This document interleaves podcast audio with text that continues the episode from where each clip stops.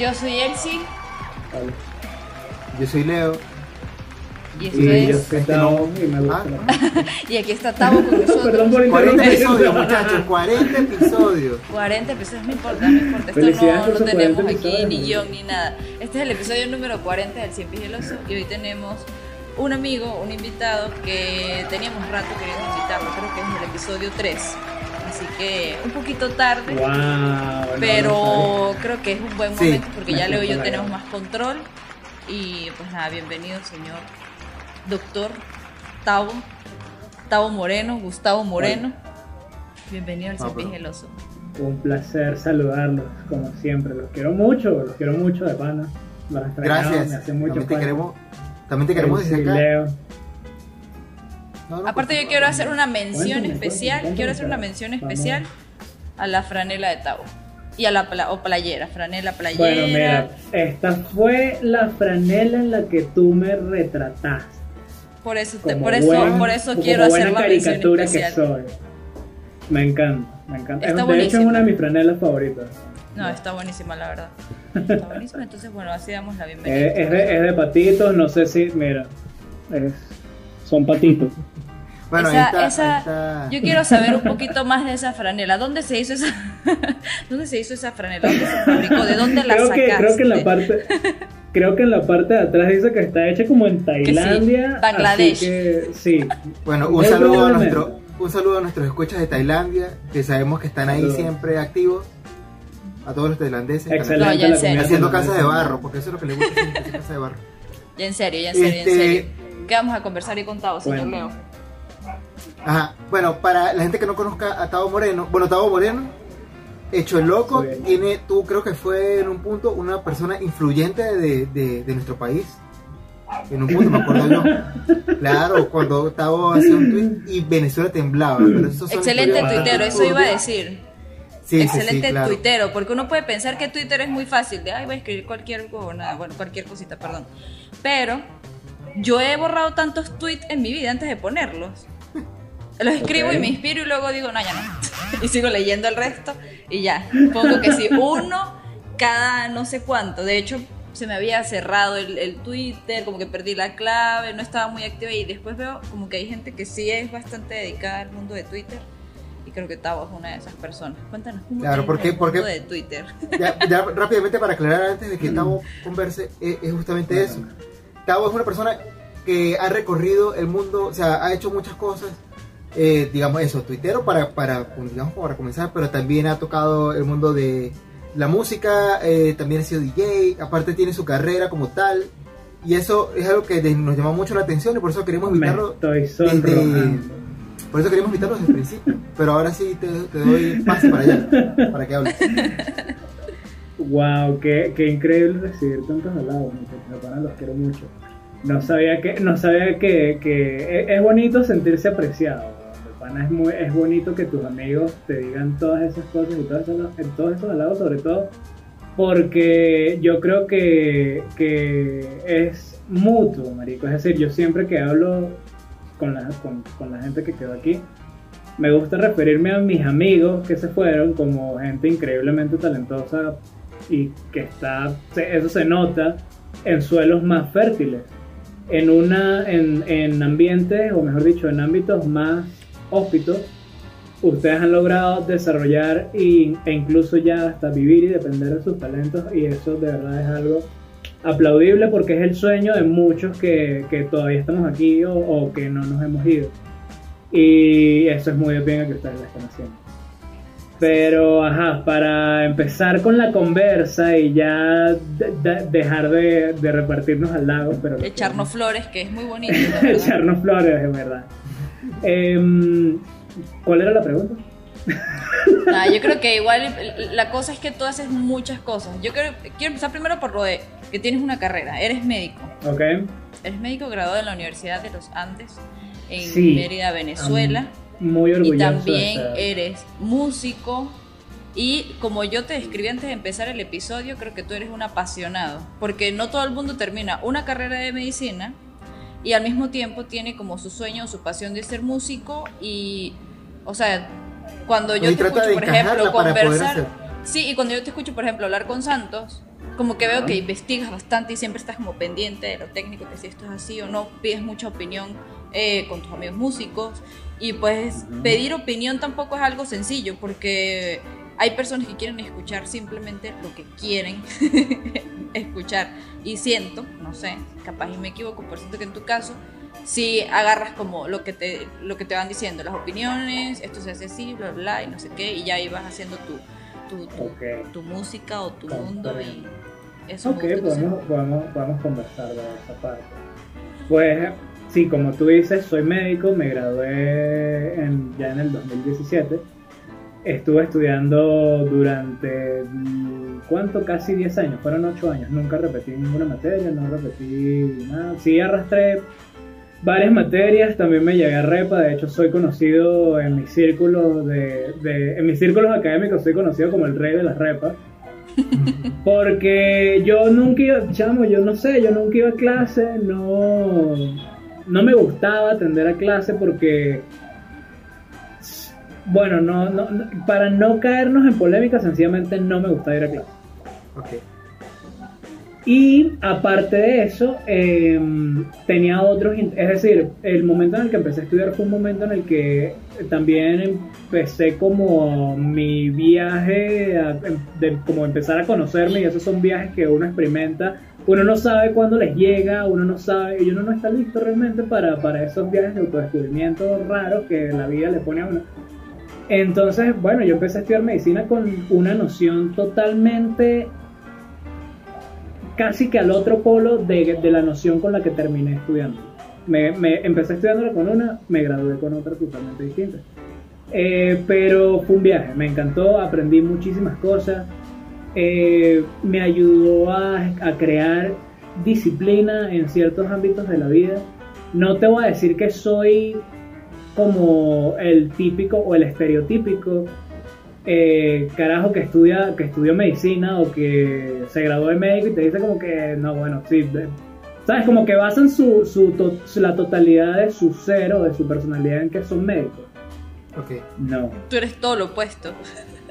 o pero sea, es porque lo es porque lo veo como un Sí. para mí siempre estudiar medicina fue un medio para un fin yo quería yo quería adquirir conocimiento y quería generar eh, dinero básicamente que fuera tu trabajo. Y ahí- exacto, quería un trabajo y realmente ese fue el que más me atrajo en ese momento. Ok, no, No puedo está- decir más nada. Sí, es que hay, hay algo Ajá. como cliché y esto, no sé, es que lo he visto mucho, pero siempre la carrera de medicina ha sido como si yo, no sé, creo yo que si el médico pudiera tener la bata todo el día, es cuando Bueno, como que la fiebre lo haría, ¿cierto? Es, fa- es famoso, es famoso el meme de, de- de la bata blanca, de la bata de médico. De- sí, la típica, el típico meme de bata blanca, pero es como te digo, Pero- hay, hay gente, hay gente que, que, ¿sabes? Bueno, quería responderles así como con este meme, ¿no? Hay, hay está ese, ese meme o ese dicho que dice estudia para que no tengas que hacer yo no sé qué vaina mañana, ¿sabes? Como haciendo un ridículo después. En este caso yo diría tengan una personalidad antes de estudiar medicina para que no basen su personalidad en eso. En ser medicina, Es simple. totalmente cierto. Bueno, es que uno se consume simple. totalmente por... O sea, cuando uno elige, eh, bueno, en nuestro caso, creo que en el de Leo y el mío, yo decidí estudiar artes o eh, esta parte creativa porque por descarte, al principio por descarte y ya luego sí me apasionó. O sea, tenía como un, ay, qué bonito, y ya luego me apasionó. Y sí decidí como que si este va a ser mi trabajo, tengo que disfrutarlo. O sea, eh, yo sí baso mi vida como en mi trabajo porque es lo que me gusta, pero equilibrio, no es como que todo el día estoy Exacto. eh, como que muy, muy, muy enfrascada en eso. Pero sí, obviamente la medicina o que es como una carrera más común, porque todavía artes visuales es como que, ¿y qué se hace con eso? Pero medicina es una de las, una de las carreras más comunes. Pues sí, es como que me da curiosidad, no, no es como que, ay, bueno, fui a clases y ya, o sea, con ir a clases me gradué, o sea, sí tienes que hacer un montón de cosas porque, o sea, no, no creo que sea como ir a calentar pupitre, pero pues sí, eso que tú dices, lo de la disciplina y eso, por si hay alguien que nos está escuchando y está estudiando alguna carrera que no es la que le gusta, tome lo positivo. Y ya Exacto, luego- totalmente. Claro, porque a mí, lo que, a mí lo que más me llama la atención, digamos, en, en tu caso en específico, que es el caso más común, porque no todo el tiempo, digamos, como él, como yo. O sea, yo sí, a mí siempre me gustó dibujar y, y de hecho yo empecé estudiando fue diseño y dije voy a estudiar artes visuales, no, pero que no se qué broma, no Mm. importa, quiero aprender a estudiar, quiero, o sea, yo, yo fui así, no es lo ideal, es lo ideal en todos los casos. Eh, pero entonces eso, ¿cómo equilibrar lo que estoy haciendo con mi pasión, que por ejemplo Ok. la música, podría ser los videojuegos, podría ser cualquier otra cosa, y poder llevar esas dos cosas a la par, que no que como, ah, no, soy médico, entonces más nunca voy a volver a jugar Pokémon, porque ¿quién ha visto un médico, un médico jugando No, Pokémon, por ejemplo? no, no. Este, porque sí puede pasar, o sea, entonces, este, ¿cómo, cómo, ¿qué consejos tú le podrías dar a alguien que tenga esa misma inquietud que tú eh, con cualquier otro ámbito? ¿Cómo poder equilibrar estas cosas, esta, la pasión con lo, con, digamos, la vida diaria? Es una, es una pregunta muy, muy interesante, Leo, porque mm, tendrías que estar asumiendo que una persona tiene total control sobre sí misma. Nos podemos poner. Y del, y del tiempo. Sí, de- por Y eso yo quería este episodio. Que- por eso que yo quería este episodio. y de lo que quiere, exacto. Es, es, es. Wow, podríamos tener mucha tela que cortar a partir de eso, weón, porque mm, realmente tú sabes lo que quieres, realmente. ¿Quién sabe lo que quiere? ¿Quién está seguro acerca de, de- de qué es lo que quiere hacer? ¿Quién? Y, esa persona, por saberlo, es mejor que tú. Es- Yo creo que son- deja de son- ser son interesante en cierto punto. O sea, obviamente uno tiene que saber. Hay un punto del avión donde uno tiene que decir, bueno, yo lo que quiero hacer es esto, quiero tener esto, o simplemente quiero vivir tranquilo. Que la tranquilidad, cuando uno llega a la adultez, es un mito a veces, pero uno lo que quiere es estar tranquilo. O sea, Sí, tranquilo total, que, bueno, que es tengo que eso, comer, mira. tengo donde dormir, tengo mis amigos, tengo mi familia, y ya hay cosas que pasan a segundo plano que a uno al principio es, Exacto. ¿qué carrera voy a estudiar? Porque yo quiero ser alguien en la vida y tener un título. Y es como, ajá, bien, Coño, él primer sí, paso. Sí, sí, totalmente. Pero fíjate, claro, antes, antes de, de, de, de repente ahondar un poco más el tema, me, me- me- quiero hacer como una acotación que es que es muy, es- es- me parece muy cruel tener que poner a decidir a un niño o una niña de 18 Sí. años el resto de su vida. Al, Y entre lo los peor es que- 16 y 18 años. No tiene sentido. ¿no? Y lo peor es que Yo uno siento- edad cree que uno sabe de todo. No. Es, un- No. es, es una ilusión. Todo lo contrario. Es una, es una ilusión de tu, es una ilusión de tu cerebro adolescente. Sí, Es exacto. Conchale, bueno, no les pasa Este- cuando entre, no les pasa, no es por ser boomer, pero no les pasa que entre más viejos, más huelen feo los adolescentes, así como que ver. Aquí se aleja. 13 años. Creo ¿no, que, hombre? creo que nos estamos poniendo viejos. Sí, claro. Hablando de dolores de espalda. Sí, claro, claro. Mira, claro, es un chiste. quiero, quiero, quiero responderte eso que me acabas de preguntar porque me parece un tema, me, me- me parece que das en un punto muy interesante. Eh, el rollo de poner a decir una persona, yo siento, mira, yo siento que es ahorita cuando yo podría estar decidiendo qué puedo hacer en la vida, ¿sabes? Ahorita, ahorita, casi cumpliendo 30 años. ¿Por qué hemos perpetuado este sistema en el cual tenemos niños entre 16, 17, 18 años y ponerlos a decidir su futuro cuando esa gente no sabe absolutamente nada de lo que es vivir, weón? Y lo peor es que nuestros sistemas educativos no los enseñan para vivir, los enseñan para ser parte de un sistema o como, ¿sabes? Otro eslabón en una cadena de producción pe- perpetua que no tiene sentido, ¿sabes? Este, quizá mucha gente que escuche esto dirá, verga, Tavo está, ya está pasado, tienes que dejar Reddit, tienes que dejar 4chan, marico, deja de leer huevo, nada. Eh, pero es solamente algo, algo, algo que acotar, porque hay gente tan infeliz en, en nuestra generación, porque hay gente que, que, se, que, que siente que se conforma con un 9 a 5 cuando pudiera estar haciendo otras cosas. Hay gente que le gusta sus 9 a 5, hay gente que le gusta ir a una oficina, hay gente que le gusta eh, sentir esa seguridad de un cheque cada quincena. Yo siento que ninguno de nosotros tres ve con mal ojo un cheque cada quincena, pero somos, como tú lo dijiste, apasionados por lo que hacemos. Tenemos una pasión, somos artistas y, y- y tenemos algo que decir. Yo creo que sí sabemos equilibrar, o sea, ya estamos conscientes y no sé, quizás otros factores, lo mismo de la migración y cualquier otra cosa que nos pudo haber pasado, nos hace ser conscientes de que necesitamos ese cheque de- del primero y último, pero también necesitamos hacer lo que nos gusta. Y si con lo que nos gusta tam- también Exacto. generamos algo de dinero, súper bien. Uf, O sea, tenemos esas dos cosas, ya sabemos ese mundo, que es la- eh, lo seguro, ahí está. Ahí me va a llegar para pagar mis cositas. Y lo otro es para, bueno, yo me siento bien, pero al mismo tiempo estoy generando mi platica, o si no la estoy generando, pues igual estoy dejando que mi mente fluya en ese momento, porque es, obviamente es que uno puede sentirse como muy intenso y todo, pero ya a este punto uno sabe que la salud mental y el estar bien con uno va a hacer que eso también haga que no esté bien con el trabajo, que no esté bien con otra gente, y ahí es cuando uno se siente como, Dios mío, ya pasé, ya pasé ese límite, ya ahora sí me importan las cosas. Totalmente. Entonces... y ahorita. Ah, bueno, perdón. Yo creo que lo del principio que te pongan a decidir tu vida, yo creo que es más de cómo lo dicen. O sea, porque sí es necesario eh, para algunas personas, por ejemplo, esto de la universidad, Leo y yo lo hemos conversado, que ahorita hay muchas salidas de, por ejemplo, en cuanto al arte, en cuanto al diseño y otro tipo de, de- de cositas así parecidas que se pueden aprender por internet, que se pueden aprender Sí, con talleres, que se pueden aprender con cursos más específicos.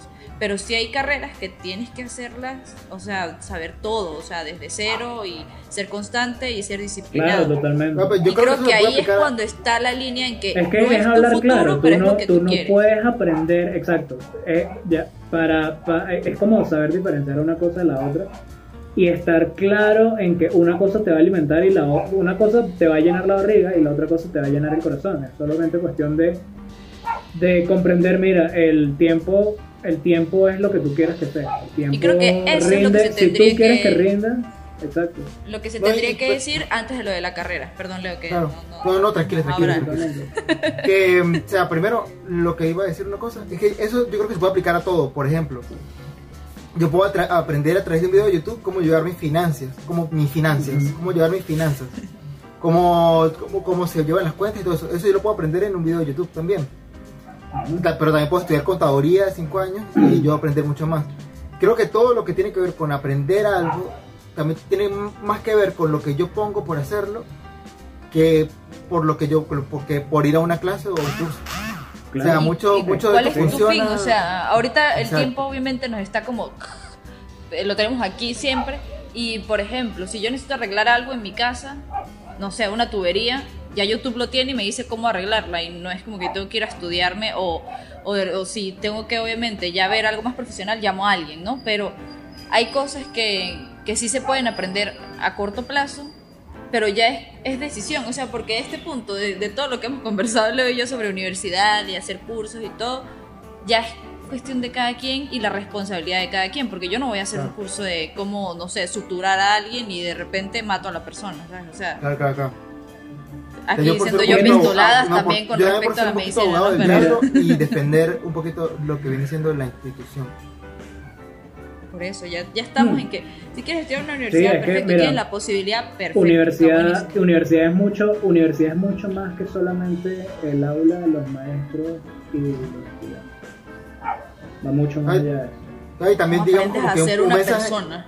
o sea, no, y también un mensaje también porque hay gente que cree que solamente por ir, lo- algo, algo se mencionaba ahorita, solamente por ir, ah, no, listo, ya yo sé, yo, yo voy a saber, yo voy, por ejemplo, en el caso del arte, yo, yo voy a ser un artista solamente porque estoy yendo a la facultad de arte. Cuando ahí también, y yo quiero, digamos, encadenar este comentario con otra cosa que le iba a comentar a Tao, para, que, para ver qué opina, para ver dónde, quién puede sacar, que este, Bueno. ahí también tiene que ver mucho qué tienes tú que decir. ¿Cuál es la voz tuya en el mundo? ¿Qué es lo que, Claro. o sea, qué es el impacto que vas a causar? Ojo, con, con impacto no quiero decir de que vas a ser el nuevo bono, ¿Cuál va a ser tu legado? Oh, sí. ¿Cuál es tu legado? ¿Qué le vas a dejar al Sí, mundo? ¿Qué le vas a dejar a la humanidad? Por pequeño que sea, ¿cuál va a ser tu contribución? Y este también cómo, cómo yo puedo, cómo yo, qué puedo hacer yo para hacer eso, o sea, cómo podría encontrar una forma de hacerlo ahorita que hay digamos tantas redes, tantas cosas, tantas tantas cosas que van surgiendo, Mira. tantos movimientos, tantas Es, es, es, es muy. es- qué fino que estés hablando de esto porque.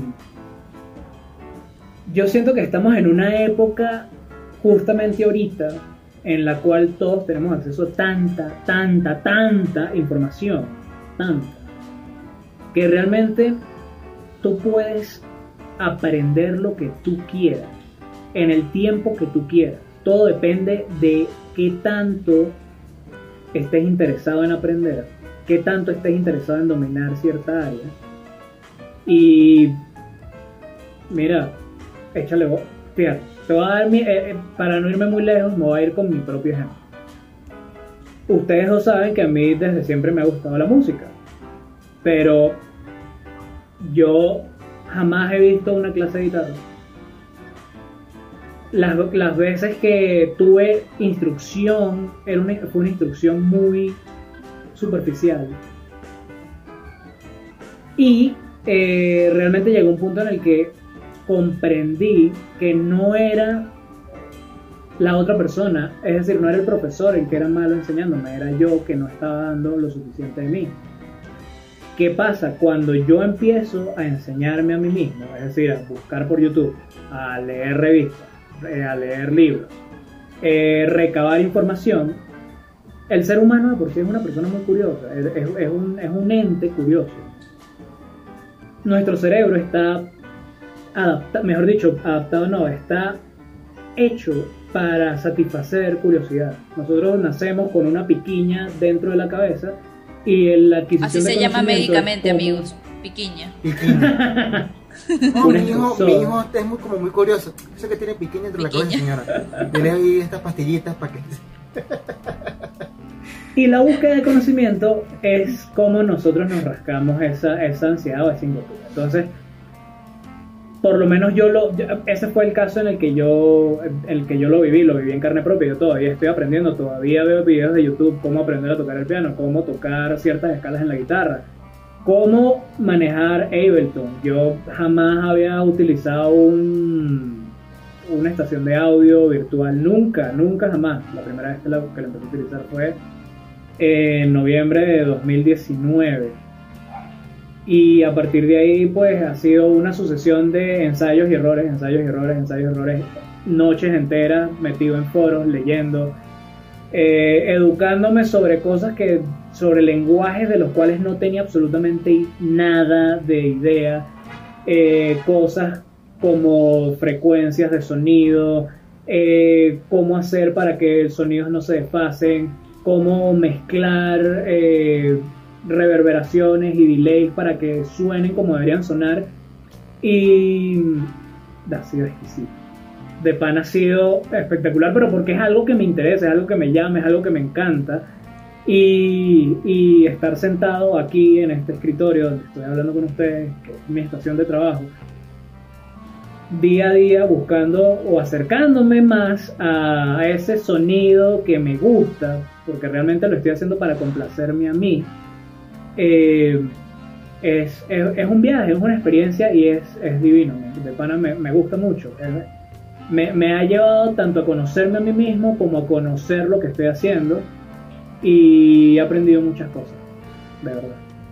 A eso, a eso es a lo que me refiero cuando la gente se apasiona por algo y siempre lo, lo cliché, el que quiere puede, pero pues también todo su tiempo, todo su tiempo porque también... seguramente si estuviese sentado cuando estabas en la universidad hacer esto, qué frustración tener que, coño, mañana tengo que presentar, no sé, esta vaina y yo no tengo chance para estudiar lo que quiero realmente. Hubiese sido como... No, no, no siento que hubiese tenido la madurez necesaria para enfrentarlo de la manera en la que lo estoy enfrentando ahorita.